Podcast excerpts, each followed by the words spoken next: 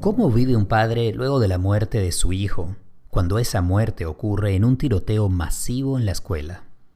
¿Cómo es el duelo y cómo se transforma? Yo soy Eli Bravo y esto es cuestión de práctica.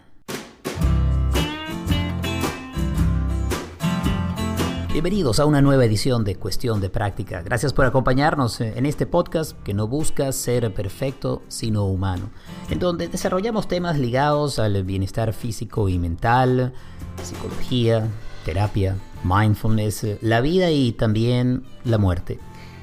Y el programa de hoy es un programa que está centrado en eh, la muerte, en la vida, en lo que sucede con quienes quedan en vida en una familia y cómo manejar la pérdida de un ser querido. Y voy a traer como invitado a una persona que sabe muy bien de lo que está hablando porque perdió a su hijo. Mi invitado, Manuel Oliver, es el padre de Joaquín y así se presenta en todas partes a donde va. Joaquín fue una de las 17 víctimas en el tiroteo masivo que ocurrió en la escuela Stone Douglas High School en Florida. Eso ocurrió el 14 de febrero de 2018. En esa oportunidad, un joven ex estudiante de la escuela con armas de alto calibre entró, disparó y además de las 17 personas que fallecieron, hay otras 17 que quedaron heridas. En esta entrevista quería explorar con Manuel lo que ha sido para él vivir luego de la muerte de Joaquín y sobre todo porque conozco el trabajo de Manuel Oliver como un activista. Luego de la muerte de Joaquín, él, junto a su esposa Patricia, se dedicó a generar conciencia, a empoderar a líderes jóvenes y a abogar de una manera muy creativa, muy directa, muy efectiva, para que exista un control de armas en los Estados Unidos. El tema de la tenencia de armas en los Estados Unidos es un tema altamente polarizado y en esta entrevista no me voy a enfocar en este debate. Debo decir de manera directa y como prefacio que estoy completamente a favor del control de la tenencia de armas y que considero que la manera como se ha manejado la tenencia de armas, la venta, el comercio y el lobby de armas eh, es eh, el punto central del problema de la cantidad de muertes que ocurren cada año. Estamos hablando de decenas, de miles, eh, a causa de armas de fuego. Pero quería centrarme más bien en lo que significa manejar ese dolor y ese duelo. Y agradezco inmensamente a Manuel Oliver que haya abierto su historia, su mente, su corazón para compartir con nosotros lo que ha sido, por una parte, el duelo y también el activismo. De qué manera se transforma a lo largo del tiempo ese dolor y cómo es posible mantener el legado de Joaquín con una acción que a futuro espera él y espero yo que se concrete Hizo un cambio importante, significativo en la legislación de armas en los Estados Unidos. Asunto que no se queda solamente en los Estados Unidos de Norteamérica. Al final nos toca a todos como seres humanos en distintas partes del mundo.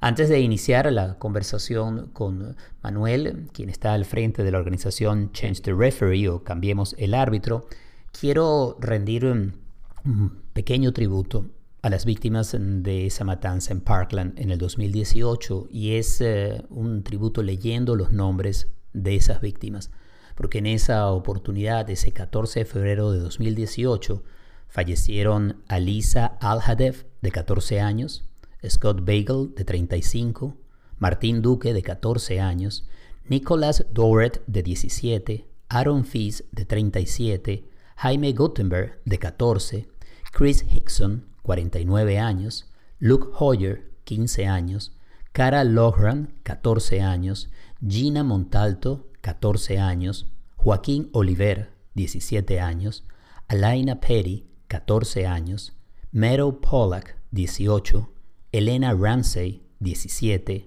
Alex Shatter, 14, Carmen Shentrop, 16 y Peter Wong, de 15 años.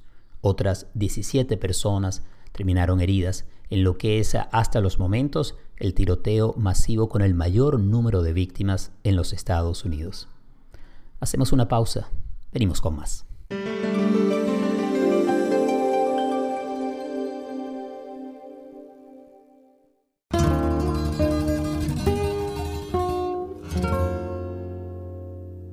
Hablemos hoy en cuestión de práctica sobre temas que están ligados oh, a la vida y también a la muerte. Vamos a hablar de duelo, vamos a hablar de cómo manejar el legado de un ser amado y también de un tema que en los Estados Unidos y, en otras partes del mundo es muy polémico y aquí voy con opinión clara.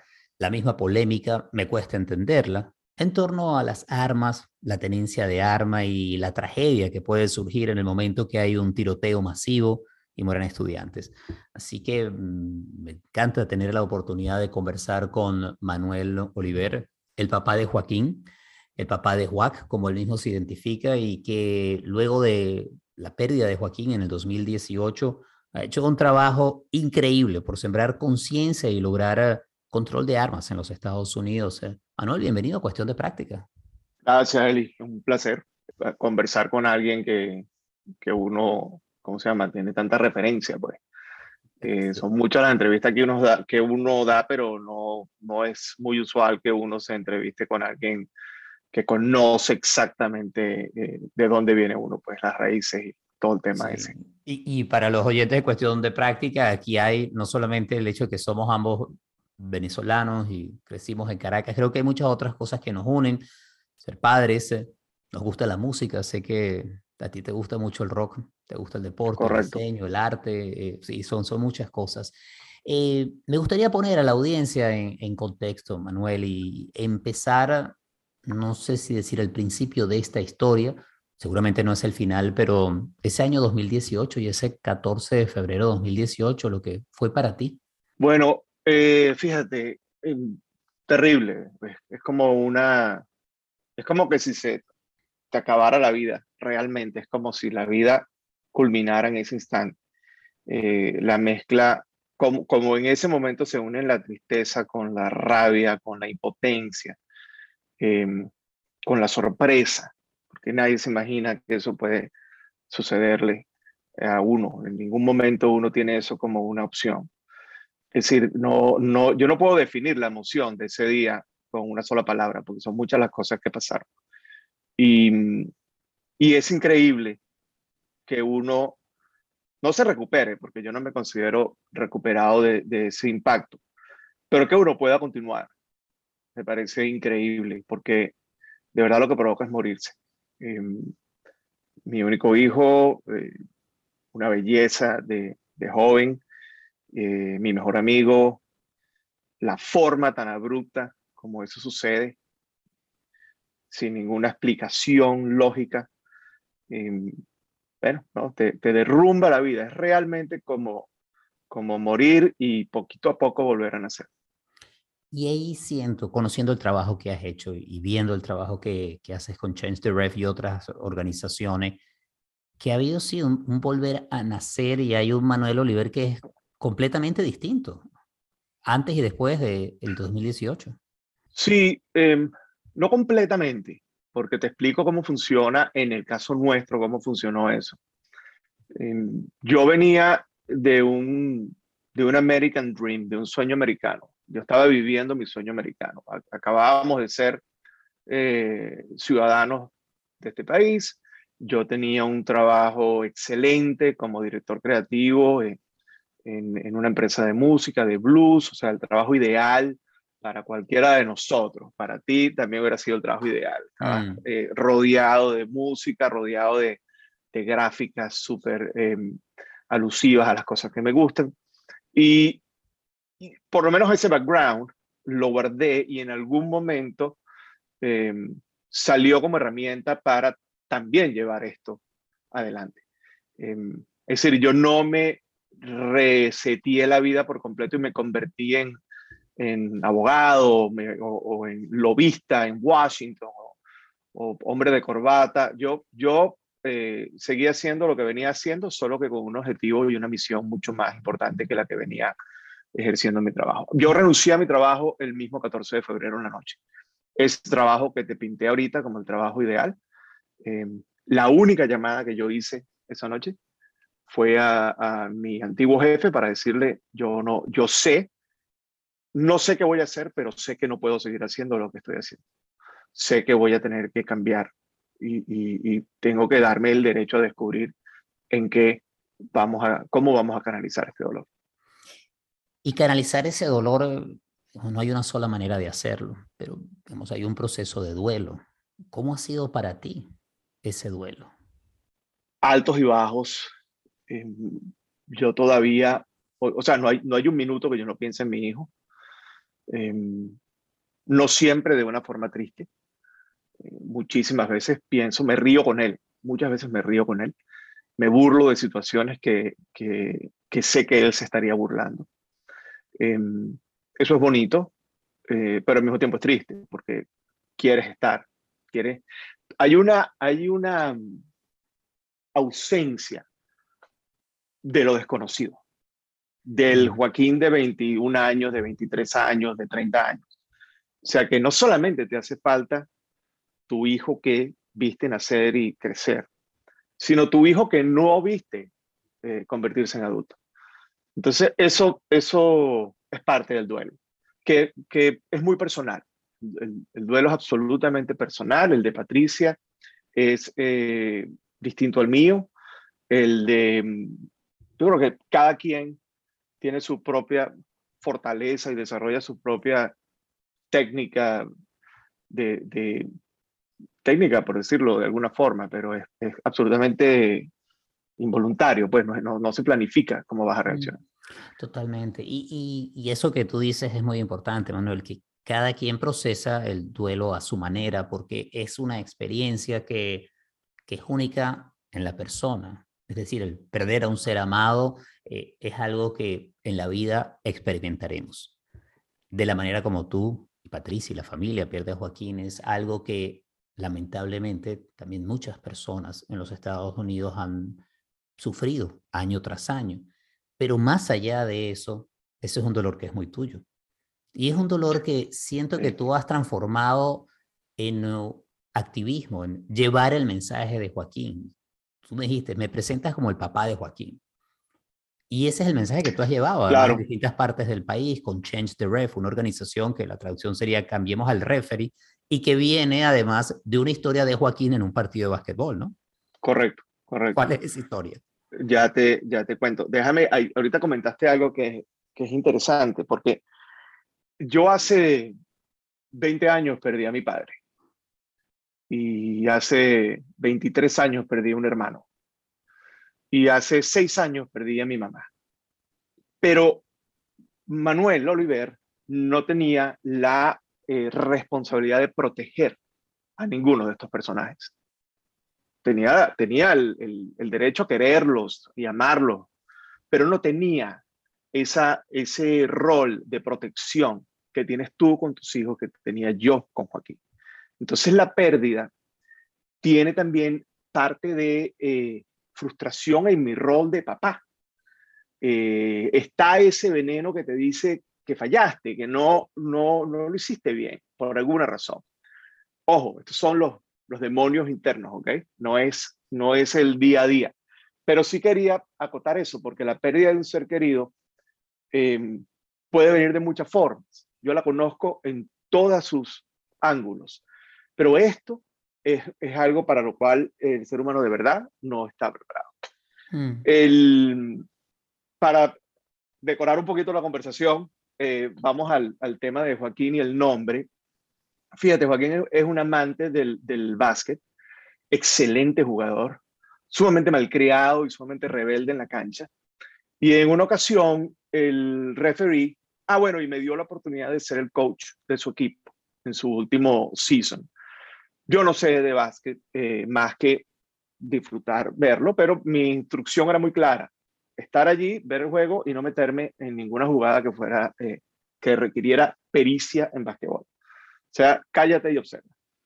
Ese día Joaquín lo votaron del juego porque tuvo un encontronazo con el referee. Yo me metí a resolver el problema y me votaron a mí también del juego. Y Joaquín y yo conversando, camino a casa, él me dijo, papi, yo creo que ese referee no nos, no nos quiere. Yo creo que hay que cambiarlo. Eh, no vamos a tener un juego justo con esa persona, entonces eh, definitivamente tenemos que cambiar ese referee. A los em, dos semanas y algunos días, 14 días más o menos, eh, sucedió el tiroteo en Palma. Y Joaquín, pues, resultó ser una de las víctimas. Cuando comienzo a ver yo las noticias y a empaparme un poco y, observo cómo los referees que están encargados de, de, de, tomar, de llevar a cabo eh, la supervisión de un juego honesto, de lo que llaman un fair game, desde el punto de vista de sistema, desde el punto de vista de política, eh, no están haciendo el trabajo que nos, que nos permita sentirnos a salvo y nos permita sentirnos que estamos protegidos por el sistema. Inmediatamente me acordé de Joaquín. Eh, tengo un par de amigos, asumo que en común, creativos aquí en Miami, y ya yo estaba determinado a que, a que había que hacer algo que honrara a Joaquín, que, que de alguna forma representara a Joaquín y que, y que pudiéramos hacerlo sin que sin tener que cambiar toda nuestra, nuestra profesión y nuestras habilidades, que en este caso eran la creatividad, la gráfica y la música. Y es así como se inicia este movimiento en donde propones de una manera, así como dices, muy, muy tuya, muy creativa, llevar este mensaje de Joaquín. Su rostro ha estado en vallas en distintos lugares. Yo recuerdo mucho estar caminando, por ejemplo, en Boston y verlo allí al lado de la Escuela de Música de Berkeley. Em, y allí estaba ese mensaje, yo, yo podría estar acá, pero no estoy a causa de la violencia y que causan las armas, ¿no? Hay allí entonces ese mensaje de proteger, y no solamente a los jóvenes, eh, sino a toda la ciudadanía, porque los tiroteos masivos en las escuelas eh, son terribles, tan terribles como son en centros comerciales, eh, espacios de conciertos, en medio de la calle, es decir, ahí hay una verdadera pandemia de muerte ligada a las armas. Las cifras además revelan que no son casos aislados, sino son situaciones que van creciendo y que cada vez más pareciera que hay una falta de sensibilidad ante el tema, pero también una falta de acción.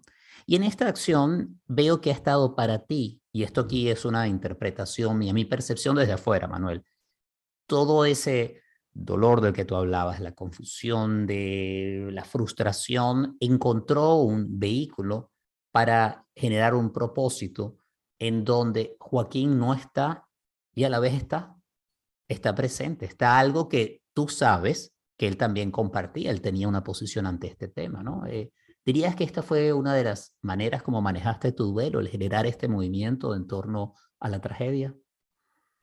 Sí, eh, definitivamente the Ref, lo que hace Patricia, lo que hago yo y lo que hacen los seguidores que tenemos, que muchos son jóvenes, por cierto, em, es una extensión de Joaquín, de su filosofía de vida, de, su, de sus creencias, de su práctica, em, su generosidad para con el otro, eh, su rechazo todo absoluto a la violencia de las armas y a las injusticias sociales y a los derechos civiles, es decir, eh, era un muchacho sumamente involucrado desde el punto de vista eh, social y eh, muy, muy audaz al momento de hacer sus comentarios en redes sociales.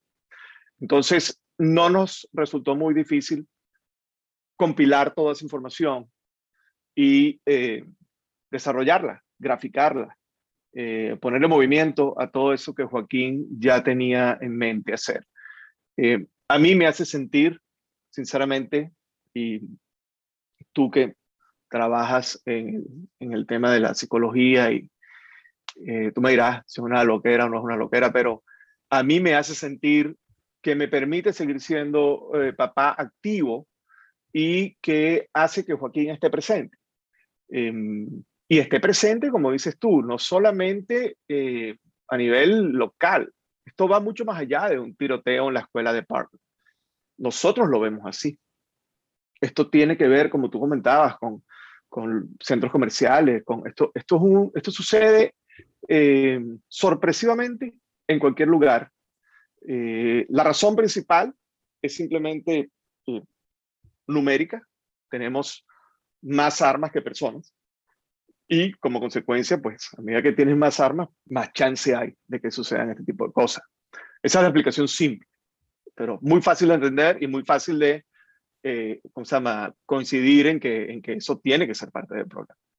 Entonces, em, sí, me, me, acompaña en todo Joaquín y todo lo que hacemos, todo, todo lo que hacemos es simplemente esa traducción de las instrucciones que, que, él nos dejó, afortunadamente.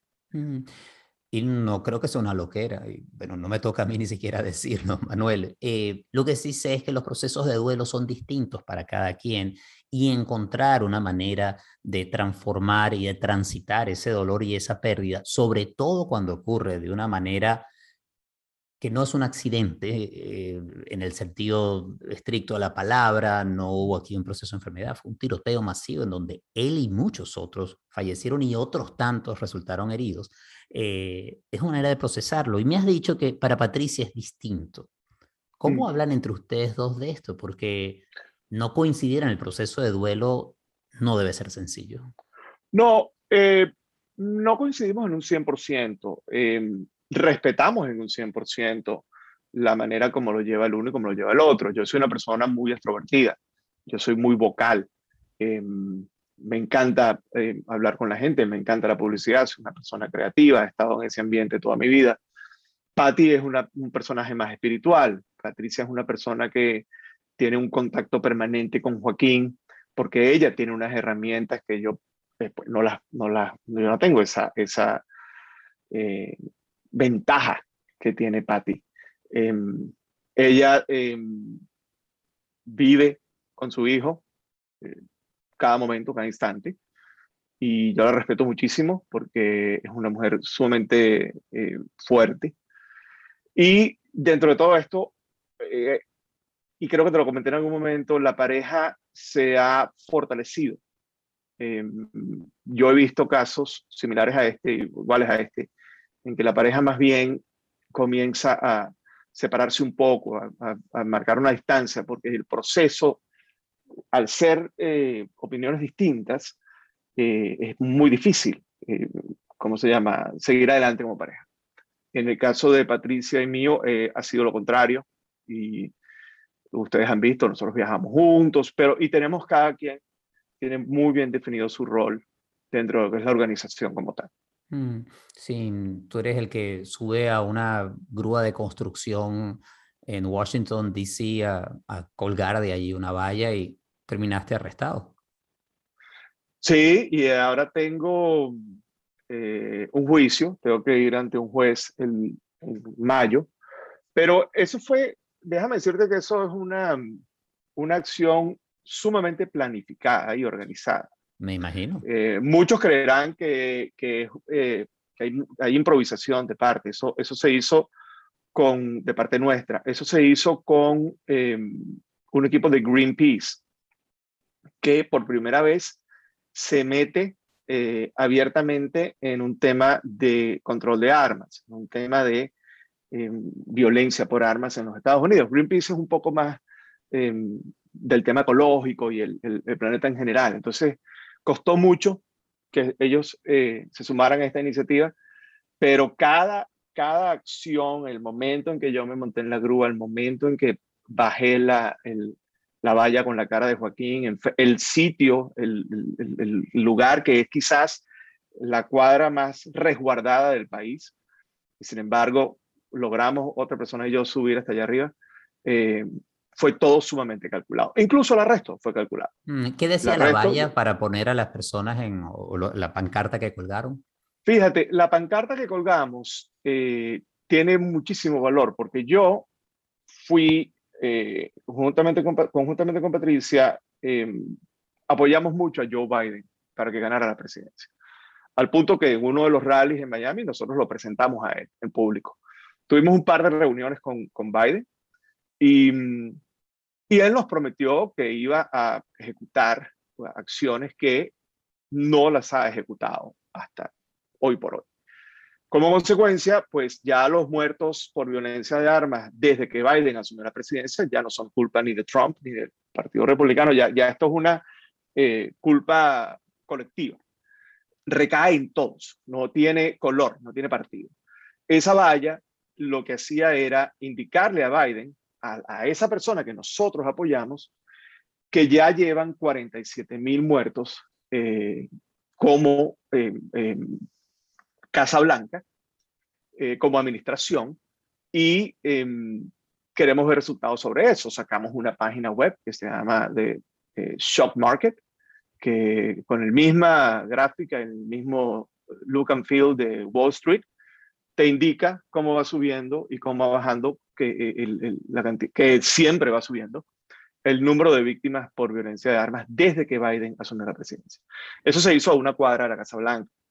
Eh, por eso te digo, eso, eso fue una actividad eh, sumamente planificada y que terminó con un arresto que lo de menos, no, no era, no, eso no importaba, eso era parte, consecuencia de lo que podía suceder. El único eh, posible riesgo que pudo haber tenido esa acción era que no me reconocieran temprano y que alguien hubiera pensado que se trataba de un ataque terrorista o que se trataba de algo eh, que de alguna forma eh, pudiera poner la, la, Casa Blanca en riesgo. Entonces, eso ocasionó que avisáramos muy temprano que la persona que estaba montada en esa grúa era el papá de Joaquín. Mm. Entonces, eso, ya por ese lado estábamos más tranquilos. Em, Manuel, el papá de Joaquín, pues, has hablado de Patty, pero hay, hay más miembros en la familia, y no solo la nuclear, sino la extendida. Em, ¿Qué has escuchado de esos miembros de familia sobre esta forma como tú has manejado tu duelo y el ser el papá de Joaquín? Bueno, el, miembro más importante que no he mencionado es nuestra hija Andrea. Eh, Andrea tiene 30 años y Andrea em, vive, vive con nosotros, es una, niña bellísima, em, pero ella no forma parte de, esto activamente. Ella extraña muchísimo a su hermano, lo llora, em, pues como es normal, ha estado muy triste, pero no, no tiene la intención ni la...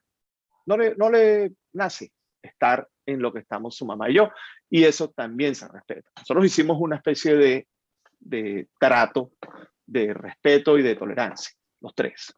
Eso, fue, eso lo hicimos en un viaje que hicimos a Los Ángeles. Yo estaba a punto de dibujar unas imágenes que iban a ser muy fuertes relacionadas con Joaquín y hablé con las dos chicas y le dije, mira, yo hago esto. Pero si en algún momento esto les afecta a ustedes emocionalmente, yo lo dejo de hacer. Y quiero que eso aplique a cada uno de nosotros. Entonces, acordamos ese día y ya uno sabe lo que hace y cada quien cómo lo maneja. Yo, en, cuanto a otros miembros de la familia, un poco más, externa, que, que, en muchos casos no viven aquí, viven en Venezuela, em, me he alejado muchísimo, muchísimo personalmente porque, y, creo que es un error, o sea, yo me lamento haberme alejado, pero no puedo evitar que mis preocupaciones hoy en día hayan alcanzado para, para, para mí un nivel superior. Eh, es el último nivel de la barra de los problemas. Entonces, eh, como que prefiero concentrarme en lo que me sucede eh, me ofende un poco cuando me plantean un problema que no tiene, que, tiene solución fácil eh, y acuden a mí para de alguna forma o compartirlo, no ni siquiera, ni siquiera para pedirme ayuda, sino para compartirlo. Hmm. Entonces me ha alejado mucho, eso me ha convertido en un personaje sumamente individual, cosa que no parece cuando me ves haciendo el activismo que estoy haciendo.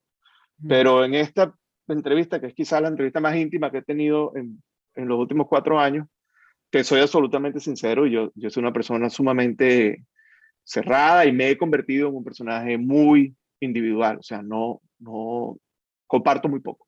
Mm, bueno, te agradezco mucho la, la, apertura y que puedes decir y hablar de esto en el podcast y siento que te vas a encontrar que hay muchas personas que van a resonar con tus palabras y posiblemente no han encauzado toda la manera que lo has hecho, pero la sensación, la experiencia, el dolor, eso es algo que sí, que lo veo incluso en mi trabajo de terapia. Me acuerdo en una oportunidad, una persona que me decía, en algún momento se va a quitar este dolor que siento por la pérdida de mis hijos. Y, y son esos momentos en donde yo no puedo tener una respuesta desde mi experiencia, porque no he pasado por allí. He tenido igualmente pérdidas de otro tipo, pero no estas puedo estar allí para acompañar a alguien en su dolor, pero lo que está sintiendo esta persona, lo que sentiste tú, Manuel, siento yo que sería muy osado, hasta irresponsable de mi vida, decir, de mi parte, decir yo sé lo que estás sintiendo, porque es que de verdad no lo sé, Manuel. No lo sabes. Pero para esa respuesta, em, cuatro años más tarde, la respuesta de tu paciente, quiero decir, em, yo creo que la manejo bastante bien, porque yo no espero que se me quite el dolor, em, porque no es lo más importante, no, no es tan relevante para mí el dolor. Eh, sobre todo cuando recuerdo y cuando vivo en mi mente la forma tan dolorosa en la que mi hijo perdió la vida. Entonces, yo creo que a mí nunca se me va a pasar el dolor. Creo que el dolor lo necesito para seguir haciendo lo que hago. O sea, déjenme mi dolor, no me lo jurunguen. Y em, lo que sí sé que sucede es que vas recobrando eh, momentos breves de felicidad, momentos breves en que la pasas bien. No son permanentes, son flashes. Es decir, mi esposa y yo disfrutamos ciertos momentos. Y eso es bastante. Eso es bastante. Yo no necesito más que eso. El, el cambio es tan, tan abrupto que nosotros como pareja nos preocupábamos por el retiro y cómo vamos a hacer y la universidad y todo el tema del futuro como familia que, que se maneja dentro de una sociedad como esta, cuyos valores son el capital y, el, y, cómo inviertes y cómo haces para ahorrar suficiente dinero para que tus hijos vayan a la universidad. Eso ya no es problema nuestro. Entonces, eh, contener paz en algunos momentos, no la pido todo el tiempo, no es una paz permanente, y, poder seguir llevando adelante esto con, menores momentos de tristeza, eh, que también se miden. Yo lloraba mucho, muchísimo, a diario, depresión. Em, eso creo, en mi caso en particular, ha ido disminuyendo. Em, no desaparece el dolor, pero por, por eso, porque yo me aferro a mi dolor y no me lo toquen porque con eso que me muevo todos los días. Y eso hay que respetarlo y en ese momento ante esa pregunta, por, más o menos en esa línea iba la respuesta que daba, porque sí, ese dolor se transforma, ese dolor tomará otra forma, pero está allí, es parte de la historia, es parte de tu historia, Manuel, de, Patricia, de Andrea, eh, como lo es de otras familias que sufrieron esta situación. Em, me gustaría cerrar hablando de lo que tú ves que va a pasar en este tema de las armas en los Estados Unidos. Lo digo porque eh, participé en la primera marcha de em, la Marcha por Nuestras Vidas, en donde los sobrevivientes de Parkland estuvieron allí junto a muchas otras organizaciones. Estaba en Washington yo y había una sensación que es posible que esto cambie. Eso fue en el 2018 y estamos en la situación que estamos ahora, en donde por diversas razones, y no quiero entrar sobre la polémica como tal, eh, sino que quiero entrar en la posibilidad de una verdadera transformación. Cuando tú decías que hay más armas que personas en los Estados Unidos, estás hablando de una situación numérica. En una oportunidad que yo coloqué en mis redes sociales, una de las imágenes de WAC, la que estaba en Boston, alguien ponía en un comentario, las armas no matan personas, son los humanos. Y me llamó mucho la atención ese comentario. No entré en un debate y me quedó la pregunta de si esta persona estaba indicando que las armas como tales no son letales o que son los humanos en la manera como la utilizan los que necesitan el control, pero en todo caso, si hay más armas que personas y muchas de estas armas tienen un poder para estar en un campo de batalla, en una guerra, y no siendo utilizadas como armas en un hogar, en donde hay arsenales completos, lanzallamas, gente que tiene bazucas. Eh, aquí hay algo que, aquí voy con mi opinión de nuevo, está completamente torcido, porque una cosa muy distinta a tener una afición a las armas o un uso recreacional eh, dista de tener arsenales de esta naturaleza. ¿Hacia dónde ves tú que va este debate? ¿Hay una posibilidad real de un cambio de que cambien al árbitro, que haya un change the referee, de verdad? Sí, totalmente, yo sí lo creo. Em, y ese, ese comentario que hizo esa persona, que a mí me lo hacen mucho, muchísimo, me hacen el, el, comentario de que, pero bueno, no son las armas las que matan a la gente, son las personas. Las armas son inanimadas, no pueden correr y matar a alguien. Bueno, eso es un poco obvio, ¿no? bastante evidente como para utilizarlo como un argumento.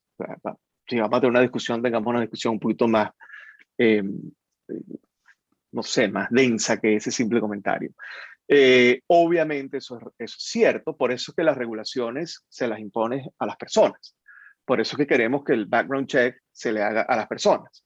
Por eso es que la persona tiene que estar cualificada para tener un arma. Eh, por un lado. Por otro lado está el tema cuantitativo, el tema de los números que ya lo mencionamos. Y a la pregunta que tú haces específica, y sin polemizar, me parece muy bien porque no hace falta, em, yo sí creo que las cosas van a cambiar porque los jóvenes no quieren que esto siga sucediendo. Y los jóvenes crecen y se convierten en adultos y toman riendas en el asunto. La sociedad tiene que aprender que esto es tóxico. La sociedad americana, que es un poco arrogante, en el sentido de que siempre tenemos la razón y somos el país más poderoso del mundo, y me incluyo y te incluyo porque decidimos venirnos a este país, em, tenemos que ceder un poco esa arrogancia y aprender de otras naciones que han hecho. Em, Nueva Zelanda es un buen ejemplo, el Reino Unido es un buen ejemplo, Australia es un buen ejemplo.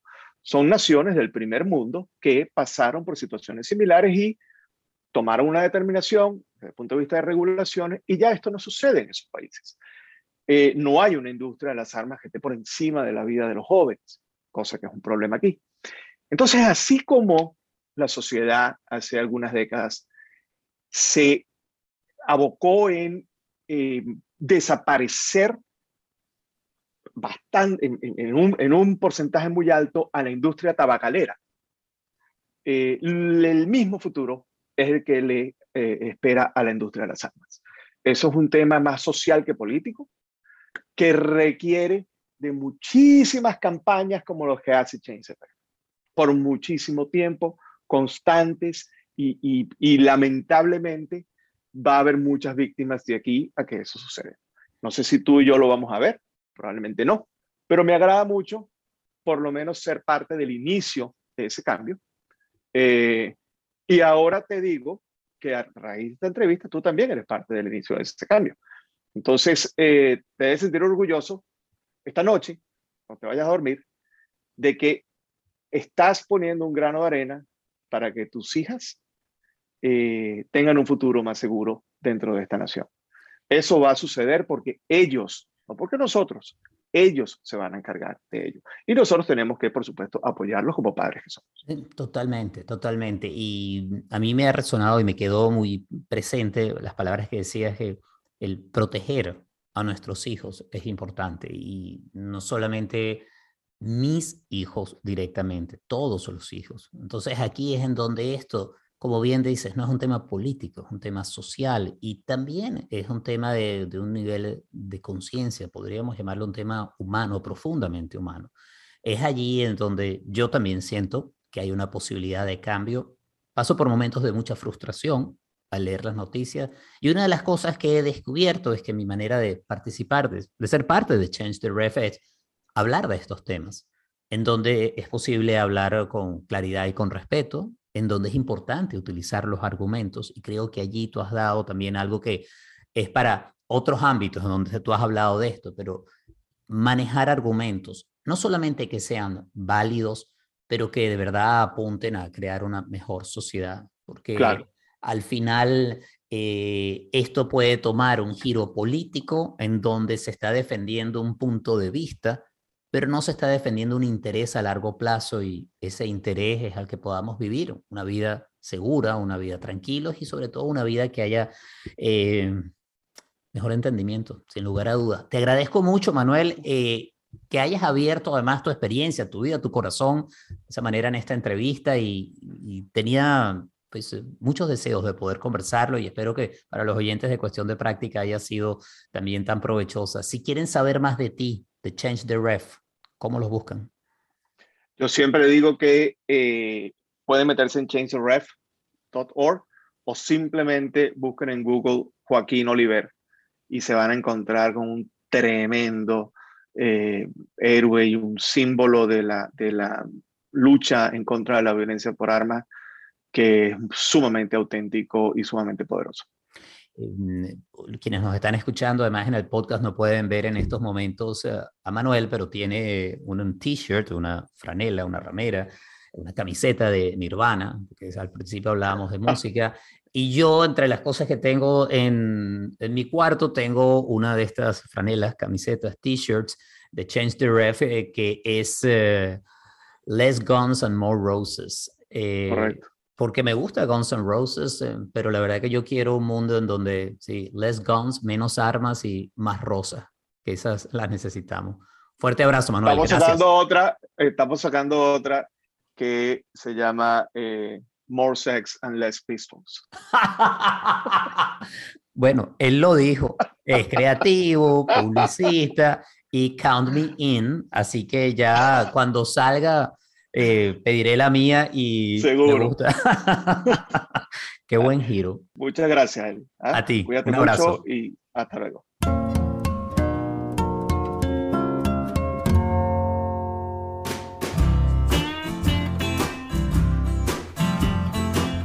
Y hasta acá esta edición de Cuestión de Práctica. Gracias por acompañarnos, gracias por compartir y comentar el podcast, gracias por digamos, en redes sociales o en, de cualquier otra manera, comentar el trabajo que realizamos y de esa manera nos ayudas a llegar a más personas. Cuestión de práctica es posible gracias al apoyo amoroso y constante de Gaby Contreras. La edición y el montaje es de Andy Grafe, la música original de Simón de Franca. Yo soy Eli Bravo y si quieres conocer más de mi trabajo te invito a que visites mi página web elibravo.com. Allí no solamente tienes todos los episodios de Cuestión de Práctica, sino también acceso a algunos artículos que he escrito, mis meditaciones guiadas que están disponibles de manera gratuita en la aplicación Insight Timer y por supuesto información sobre mi práctica privada en psicoterapia desde Miami y que también ejerzo en línea. Y será hasta la próxima oportunidad. Seguimos en sintonía.